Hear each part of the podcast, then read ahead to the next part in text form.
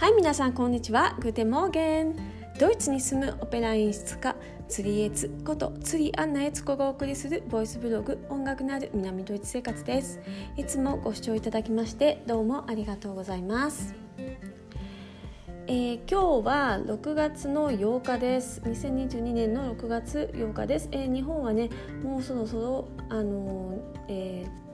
もうそろそろじゃないですね。もうあの9日になっていると思うんですけども一応今ねまだ、えー、ドイツは夕方です、えー、6月8日といえばですね作曲家シューマンの誕生日です。で私ねシューマンっていう作曲家が本当に大好きなんですよ。これでまあシューマンお誕生日おめでとうっていう、えー、感じです。はい、えー、212年経ってますね。シューマンが生まれてから、はい、220歳みたいな。もし生きているとすれば。っていう感じですね。はい。えー、生まれたのがね1810年のプロイセン王国です。でこれですね、えー、ドイツのね真ん中ぐらいかな。あのチェコの方に近いあたりのすごい小さな町ツビッカウっていうところで生まれてますね。でそのツビッカウはライプツヒとかですねから近いんですけどライプツヒがそのあのもうドイツのえー、中間の辺りでチェコの方に近い、えー、右側っていう感じです。はい、でねシューマンってえまあ聞いたことあると思うんですけどシューベルトと違うのでね皆さん誤解しないでくださいね。でシューベルトは、えーと、ウィーン子なんですよねウィーン生まれ。うんシューマンはドイツ人で、えー、ウィーンっていうのはオーストリアにありますからシューベルトは、まあ、オーストリア人ってことに、なりますかねただドイツの、まあ、ドイツ語を使った音楽を書いた人といっては、まあ、シューベルトもシューマンも同じですけどねで特にあのシューベルトもシューマンもですね歌曲をよく書いているので今あのごっちゃになるのかなと思いますがシューベルトの方がずっとお兄さんです。はい、でシューマンはねもう後から生まれてます。はい、ベートーベンとかシューベルトが、まあ、あのドイツロマン派っていうのを、まあ、確立したと言われてるんですけどそこから、えー、ロマン派の後継者としてですねそのドイツロマン派をすごくこうあの発達させたのがシューマンって言われてるんですよね。えシューマンの曲ねどんな曲があるのっていうと例えば「トロイメライ」皆さんトロイメライご存知ですかね？あの私東京の多摩地区の東村山市出身なんですけどもそこだとですねあの学校のいつも5時頃の幼稚に帰りなさいみたいな時に、えー、シューマンのトロイメライ聞こえてましたね。タンタンラララララ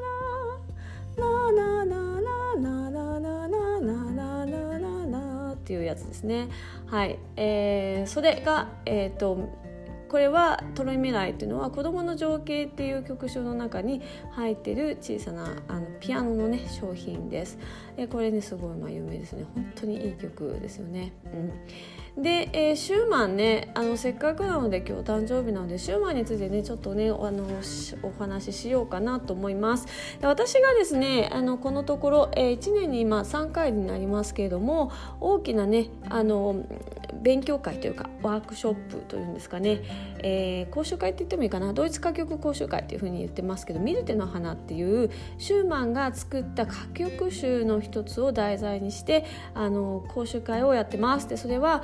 えー、ドイツ語講座発音講座。で2日目があの歌曲の分析講座。で、えー、歌曲分析はそれはあの歴史とかのね分析にも入りますね。この曲の生い立ちはどういうことで作曲家がどういう時だった時に書かれたかみたいな話もします。で、えー、3時間目がマスタークラス。でその「イミリトの花」の歌曲集の中からあの1日1曲、えー、ピアノのと歌のね方に歌っていただいてそれをレッスンするのをみんなに見ていただくっていう感じのマスタークラス。で1日3時間で、えー、それをですね2日間連続でやるクラスをやってます。で9月にまたもう一回あるんです。これがね、えー、9月の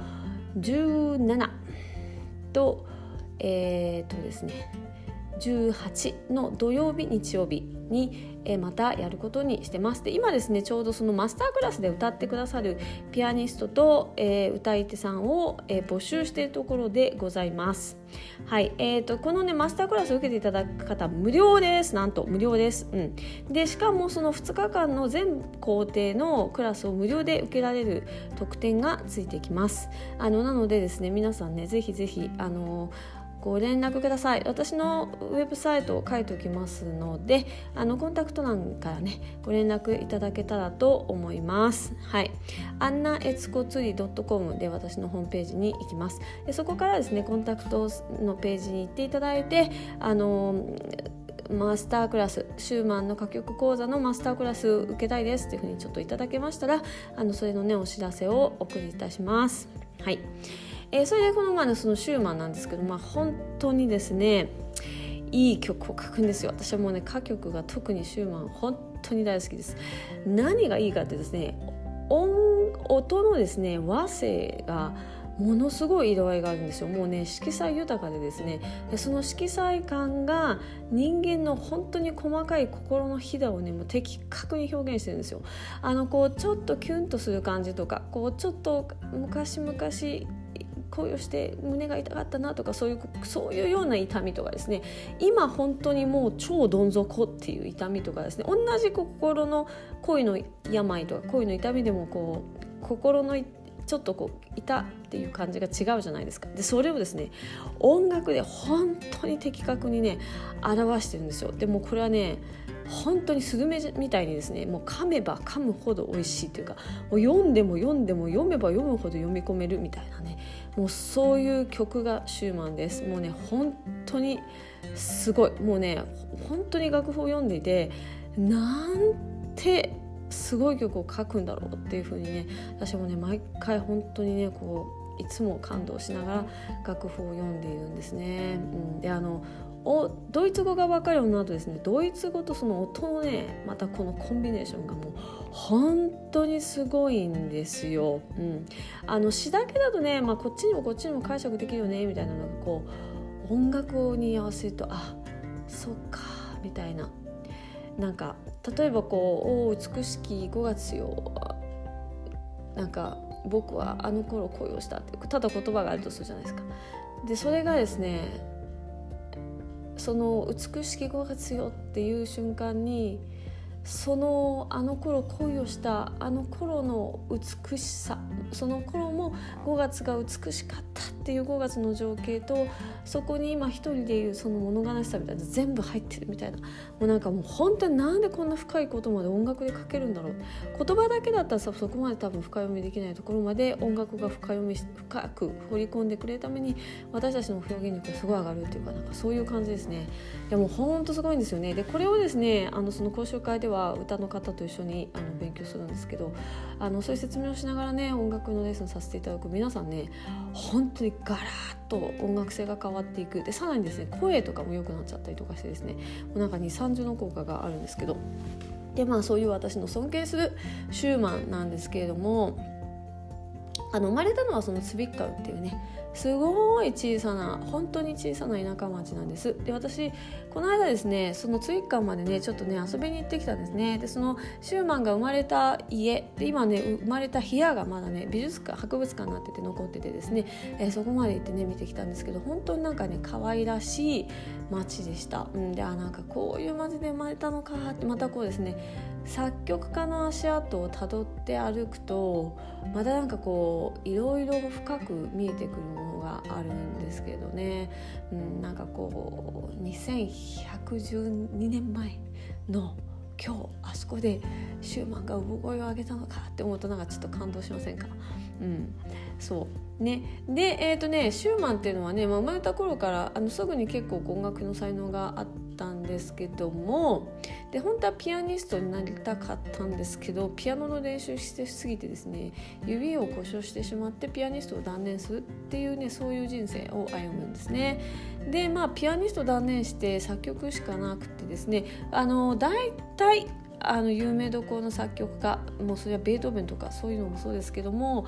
ピアノをですね時々こう生徒を教えて生徒を持つことで生活費の足しにしながら作曲を書く作曲をするっていうのがね大体作曲家のこう、まあ、普通のパターンの生活方法なんですけどシューマンはですねそのピアノを教えるっていうことが、まあ、指を怪我しちゃったもんでできなかったんであの結構生活はこうなんとかかんとかやりくりしながらっていう感じだったらしいです。ただですねお父さんが出版業を営んでいた関係でえ自分もですねえー、新音楽時報っていうですね音楽の雑誌をですね刊行してそれのねあの出版長とかになってそういうのは結構ねうまくやってたみたいですね。うん、でまあそのシューマンは最愛の人クララと結婚するんですけど、まあ、そこに至るまでのですねまたねその道のりが非常に複雑で長い、え、クララそのあの花嫁のお父さんがですね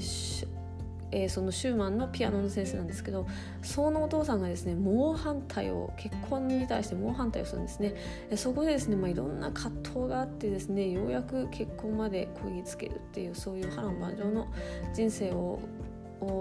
あのするんですけども最後ですね精神錯乱して、えーと、誕生日46歳でですねなくなっちゃうんですよね。でこの精神障害が起こったっていうことでですね、えー、シューマンはあの気違いだったっていうふうにですね昔のあの教科書とかにも結構書いてあるんですけどもこれですね今研究でそうではなかったっていうふうに言われてます。でですねその精神が錯乱して自殺未遂を起こしたりとか精神病院に入ったっていうのはねこれはね事実なんですよただしなぜ彼がその精神を錯乱したかっていうそこについてはですねそのもともとそのちょっとこうあの強靭だったとか気が狂ったとかいうことではなくてですねこれは梅毒にかかっていたんじゃないかっていうふうに言われている説が有効なんですね。でただですねあのその結婚したクララがですねまあ本当にやり手のあのピアニストであり、まあ、作曲家でありあの当時本当にシューマンを支える本当にあの素晴らしいあの女性だったんですよね。で、まあ、彼女がですね、まあ、シューマンが死んだ時にですねその病院関係のカルテを全部あの始末したというか焼いたっていうふうに言われてるんですよね。でまあ、クララっていうのはですねあのすごくですね頭が良くて例えばシューマンの曲をあのシューマンが死んだ後にちゃんとですね改訂し直してですねあのテンポ記号とかそういうの直してですねあのちゃんと出版したりとかですねあのすごくですね今私たちがシューマンの作品をこれだけきちっと手に入れることができるのは、まあ、クララがねそういうふうに出版とかにもくちっと手を加えてですねあの世に残すっていう作業をしたからなんですけれどもえそのクララがですねシューマンのその病気に関することの情報を全部抹殺したって言われてるんですね。で、まあ、これはねそのさっき言った梅毒なんですけども梅毒っていうのは、えー、まあ何かっていうと、まああのー、性交渉をしてまあ、うつる病気ですね。で、えーまあ、その性交渉を誰かと、まあ、したから梅毒がになるわけででこれはですね、まあえー、売春をしたかあのその女性を買ったか何かかっていうような、まあ、いうことになっていくわけですね。でまたあとその夫婦円満の夫婦のはずなのに、えー、男の方が梅毒っていうことはどういうことっていうふうにやっぱりその世間から噂されるわけですよね。実はその家族でなんかこう実は仲が悪かったのかとかですね。あの例えば女性の方から移されたのかとかそういうことも、まあ、